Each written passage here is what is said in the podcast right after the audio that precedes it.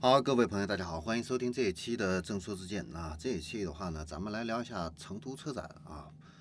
这个里边的话呢，备受瞩目的一款车型啊，就是梅赛德斯奔驰的长轴距 C 级啊。那这款车型的一个售价的一个区间的话呢，是三十二万五千二到三十六万九千二啊。那对于全新一代的这个奔驰 C 级啊啊，应该说不需要用太多的一个言语啊。那并不是说它的这个产品力没有什么亮点，而是因为这么多年的一个更新换代，再加上一个奔驰的号召力啊，不管这个 C 级怎么变啊，根本就不需要去担心它的一个市场地位跟销量啊。你像去年啊，奔驰 C 级的话呢，它的销量达到了十五点二万辆啊，不仅是超越了宝马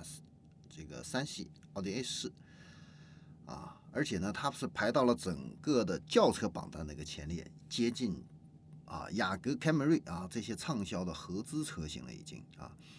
那我们都知道，这个市场它是有界限的啊，自主跟合资还有这个豪华品牌，它都是有对应的这个目标人群和相应的一个市场份额。那现在这个奔驰 C 级的这个市场表现的话呢，已经开始抢占到合资车型的这样的一个份额啊，而且呢是带着更高的一个价格跟身份啊，所以呢这个就是很值得我们去回味的啊。那当然呢，这个市场份额的一个抢占的话呢，也离不开这个消费大升级的这样的一个大的一个趋势。但是你要想真正的让老百姓能够拿出钱去买单，其实并不是简单的就是你车车头这个 logo 这样的一个品牌价值啊。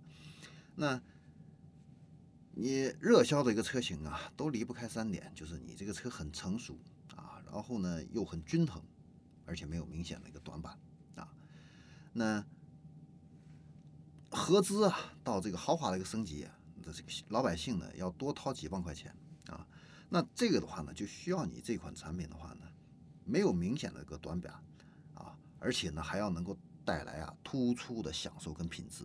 啊。就这一点点的一个提升，就意味着你这个产品价值跟品牌价值一个全方位的这样的一个升级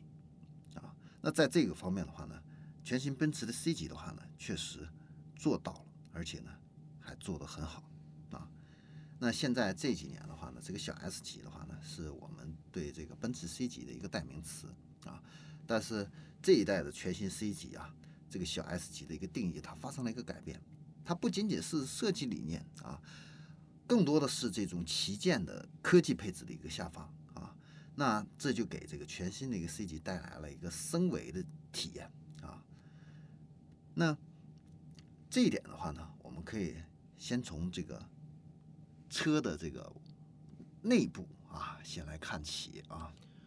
那奔驰 C 级啊，它的这个车里边的话呢，是配备了十二点三英寸的这个数字仪表屏，还有一个十一点九英寸的一个啊高清的中央触控屏。那跟 S 级一样啊，它都是采用这种悬浮式的这样的一个设计啊。然后这个垂瀑式的一个中控屏啊，这个弧线的话呢，非常的一个优雅啊，不会像这个国产品牌或者是合资品牌啊，就是出了那个大的 iPad 放在那个地方啊。奔驰呢，它不仅啊这个功能要有，而且呢这个形式啊也是非常的啊有美感啊。这个弧形的这个曲线跟这个中控台啊之间这个衔接非常的流畅啊。而且呢，这一代的奔驰 C 级还有一个非常大的一个改变，就是它是以驾驶员为中心啊，这样的一个内饰的一个设计。它的这个中控屏呢，会向这个驾驶员倾斜了六度啊。然后呢，它的这个辅导型造型的这样的一个座椅按键区，还有这个车窗的一个按键区啊，都是采用了大量的悬浮式的呃这样的一个操控的一个组件啊。这样子的话呢。把这个功能跟设计啊，应该说是融合的非常完美啊，这个豪华感啊，那确实啊是与众不同，让人一眼啊就能够感觉得到啊。然后呢，它的这个出风口也很不一样啊，出风口里边竟然给你加入了六十四色的环境氛围灯，那这个光影效果的话呢，在夜晚呢是格外的赏心悦目啊。然后呢。最值得一提的就是它的这个星玄黑色开孔木啊镶嵌这个铝制饰条，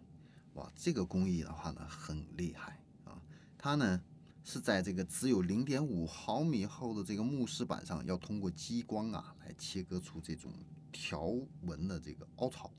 把这个铝箔片呢贴片啊，然后进行一个精密的一个复合。那这个工艺的话呢，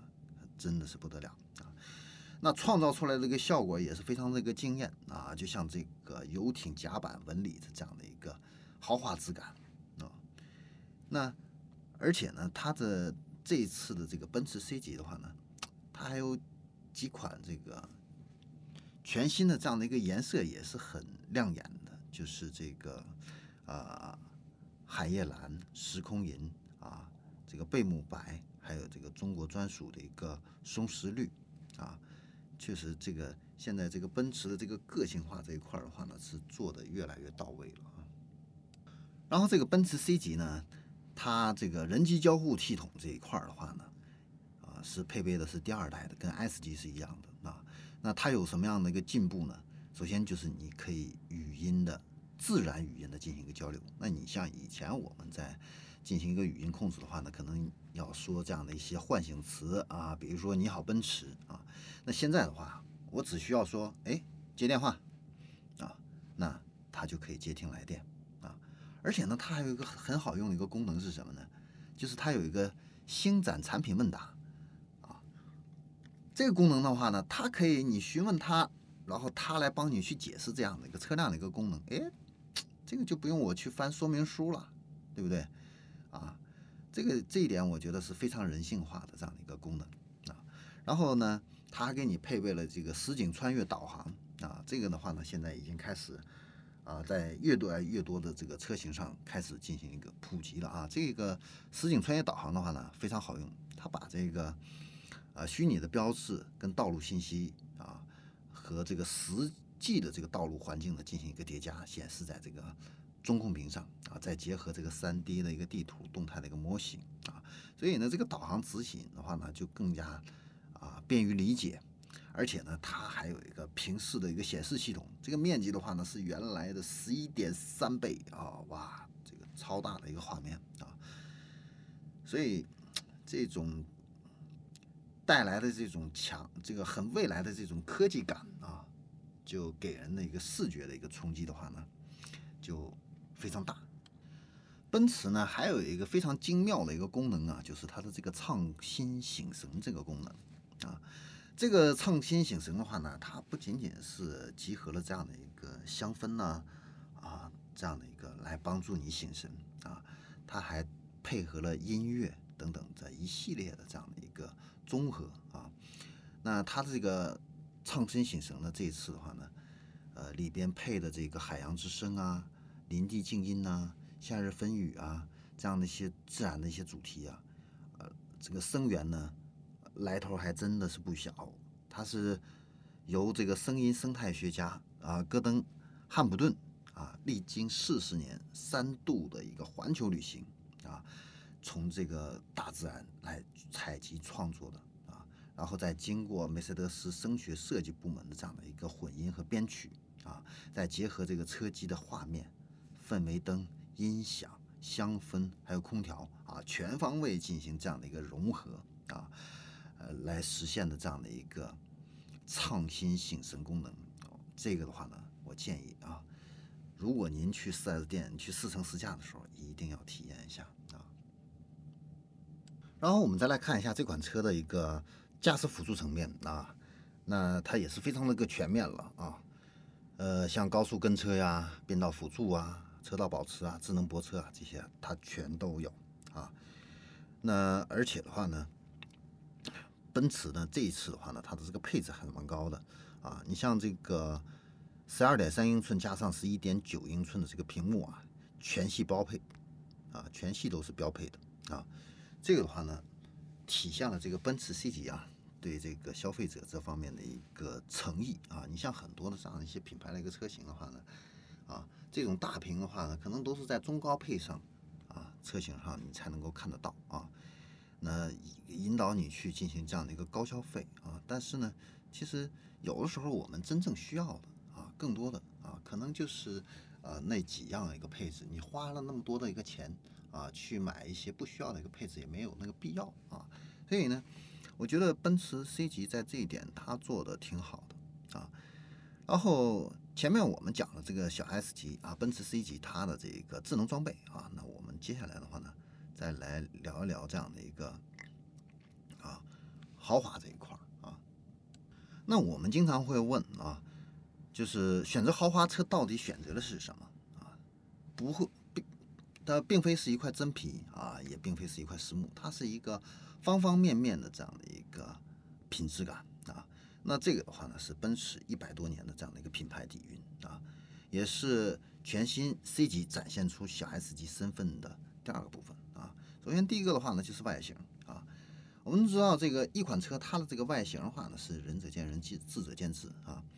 呃，但是的话呢，奔驰对于这个豪华感的一个解读啊，绝对是无可非议的啊。相比这个上一代车型，全新的这个 C 级啊，它的这个轴距呢，已经加长到了多少呢？两米九啊，准确的数字的话呢是二九五四毫米啊。那它的这个车身尺寸呢也达到了四米八啊。这个尺寸的一个加大的话呢，不仅提升了这个车的一个气场，而且呢也是细节品质提升的这样的一个平台啊。你比如说前格栅啊，它的两百四十颗的这样一个星辉的话呢，视觉冲击力就非常的强啊。这个在以往的话呢，可能只是出现在奔驰旗舰车型的这样的一个。元素啊，然后它还配备了二百六十万像素啊这样的一个流星雨数字大灯啊，这个也是从 S 级传承下来的这样的一个黑科技啊。然后呢，它的这个前脸呢是负十度的一个俯冲式的一个前脸啊，然后再配合这个发动机盖的一个线条啊，让这个 C 级的话呢运动感十足啊。那这个再加上这个贯穿式的一个腰线，加长轴距的一个设计啊，你看起来的话呢，这跟 S 级的这个气场啊，非常的这个到位啊。然后对于这个加长这一块儿的话呢，网络上的这个声音当然也有很多啊啊，有的人觉得这个加长啊是不好的啊，但是呢，我个人觉得啊。这个长轴距的话呢，非常适合这个新的一个 C 级啊。毕竟的话呢，这种修长它的这种优雅啊，从来都是这个奔驰的一个格调啊。而且呢，还有非常这个强的一个实用性。那你说何乐而不为呢？是不是？那这个全新的 C 级呢，现在还是给你提供了立标跟运动版的两种前脸可以选啊。那立标的话呢，豪华感更强一些。更有这个 S 级的这种气场。那运动版的话呢，采用的是 AMG 惯用的这种大 logo 啊，战斗气息会更强啊。另外一个的话呢，就是这个车的这个乘坐品质质感的话呢，啊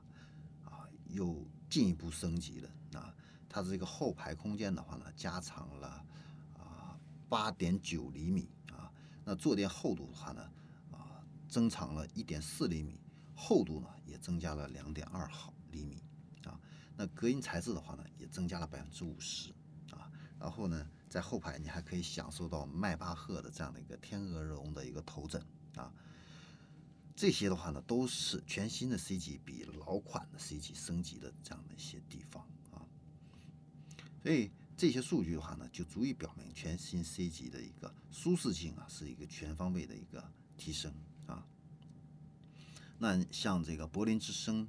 音响，还有这个广泛应用的这个氛围灯，还有这个出众的这个内饰的一个用料啊，都是这个舒适性上锦上添花的这样的一些提升的啊。所以我们相信，这样的一个舒适性跟这个豪华的一个氛围，哪怕是放到整个的一个豪华细分市场，都是一个顶尖的这样的一个水平啊。那这种豪华感的一个打造的话呢？也恰恰是奔驰啊非常擅长的地方。然后我们再来看一下这款车的一个动力啊。那 C 两百 L 的话呢，它的这个运动轿车最大输出功率的话呢是一百二十五加上十五千瓦啊。那最大输出扭矩的话呢是两百五再加上一个两百啊这样的一个牛米的一个扭矩哈。那 C 二六零 L 的运动型的车型呢，它的这个最大输出功率的话呢是一百五，再加上十五千瓦，然后最大输出扭矩的话呢是三百，再加上两百牛米哈。那百公里加速的话呢，只需要是七点七秒啊。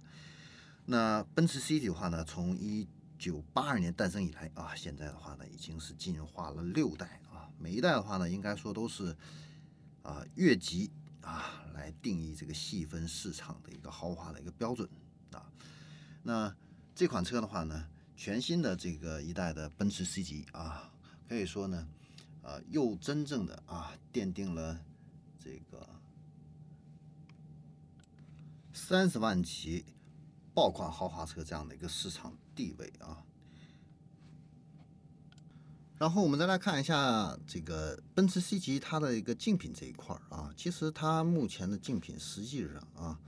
真正的一个对手的话呢是宝马三系。那宝马三系的话呢，它是凭借着这个漂亮的外形、时尚的一个内饰，啊，然后从这个二零一九年六月份上市以来的话呢，就取得了一个比较好的一个销量啊。那现在的话呢，优终端的一个优惠还比较少，但是呢，它的一个销量还是能够达到一点五万台以上啊。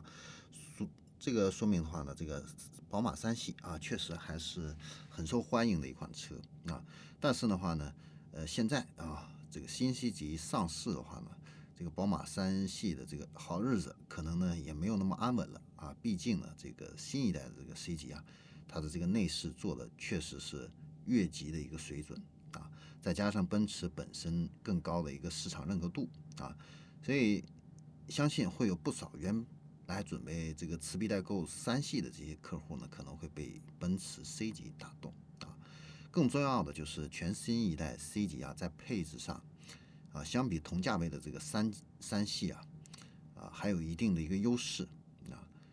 那三系的话呢，它目前呢，在这个芯片短缺的这个大环境下呢，没有受到什么太大的一个影响啊，跟这个供应商关系比较紧密啊，保证了这样的一个生产啊。奔驰的话呢，相对来说受这个芯片影响的话呢，比较大一些。啊，此前的话呢，E 级还有 GRC 啊，都因为芯片短缺暂时停产啊。所以新 C 级的话呢，它这个能不能保证正常的一个供应啊？这个是这款车能不能成为爆款的一个成功的一个关键啊。那除了三系之外的话呢，另一个老对手就是奥迪的 A4L。那 A4L 的话呢，最近的一个日子啊，并不好过啊。第一个的话呢，就是奥迪 A4L，它发布到现在的话呢，已经有六年了啊，不管是这个外形啊、内饰啊，都没有什么竞争力了。第二个的话呢，就是一汽大众啊，受这个芯片短缺影响也是比较大啊。那为了优先保证这个高利润的 A6L 的一个产能的话呢，它缩减了这个 A4L 的一个产量啊，导致现在经销商呢没车可卖啊。那七月份的话呢，奥迪对经销商的这样的一个 A4L 的一个批发量的话呢，只有三千五百多台。那以前的话呢，我们都知道啊，A4L 正常的一个月销量是可以轻松破万的啊。那现在的这个产量的话，只有正常状态的一个三分之一了啊。所以在这个 A4L 这个大幅减产、年事已高的这种情况下的话呢，啊，对于 C 级啊这样的一个竞争压力就没有那么大啊。那换代的这个 A4 的车型的话呢，起码啊可能要明年才会发布啊。国产的话呢，可能要等到后年了。所以呢，在此之前的话呢，国内的这个中型豪华车的，应该啊还是这个三系跟 C 级啊这两个品牌呢